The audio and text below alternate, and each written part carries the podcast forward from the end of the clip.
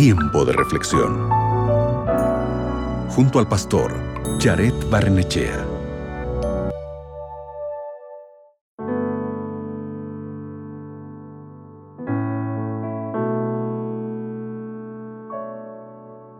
Tómate un tiempo y busca este texto en la Biblia.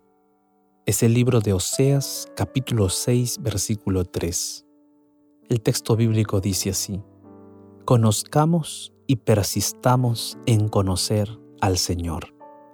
¿Sabías que la NASA, la Agencia Espacial Estadounidense, selecciona para su programa de astronautas a personas que hablan inglés con fluidez, que tengan un posgrado en ciencias exactas, quiere decir física, matemáticas o ingeniería, y posean al menos mil horas de experiencia como pilotos de aviones a reacción, además de otros criterios muy exigentes? ¿Alguna vez quisiste ser un astronauta? ¿Sabes todo el proceso por el que ellos deben pasar? Se necesita mucha preparación en la Tierra antes de ir a una misión al espacio. La mayor parte del trabajo del astronauta, que también es un científico, se lleva a cabo en la Tierra. Solo después de muchos años de estudio, el astronauta estará listo para el viaje tan esperado. Estoy seguro de que sueñas con ir al cielo, porque amas a Jesús. Sueñas con viajar por el universo, descubrir otros planetas, vivir en la Tierra nueva. Eso es algo que yo sueño y anhelo desde que soy niño.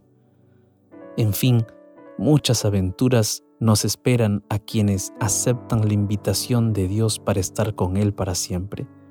Pero como en la vida del astronauta, la preparación debe comenzar aquí en la Tierra.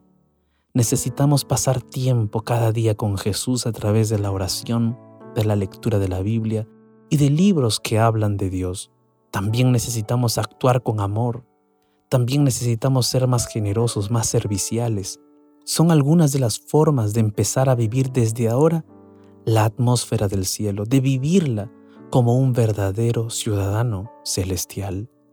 Es posible que necesites vivir en la tierra por un poco más de tiempo, pero tu corazón y tu mente pueden estar ya en las nubes de los cielos al lado de Jesús.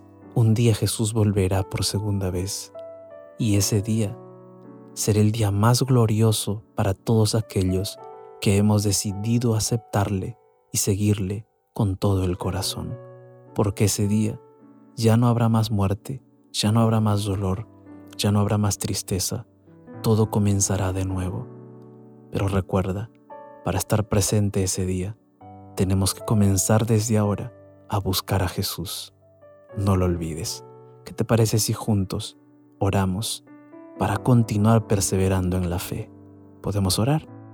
Bendito Dios, hay muchas cosas que suceden en nuestra vida, pero nosotros creemos en tu palabra, creemos en tu segunda venida, queremos desde ahora buscarte con todo el corazón, refugiarnos en tu palabra, en la oración, buscarte para que algún día cuando vengas en los cielos podamos estar contigo por toda la eternidad.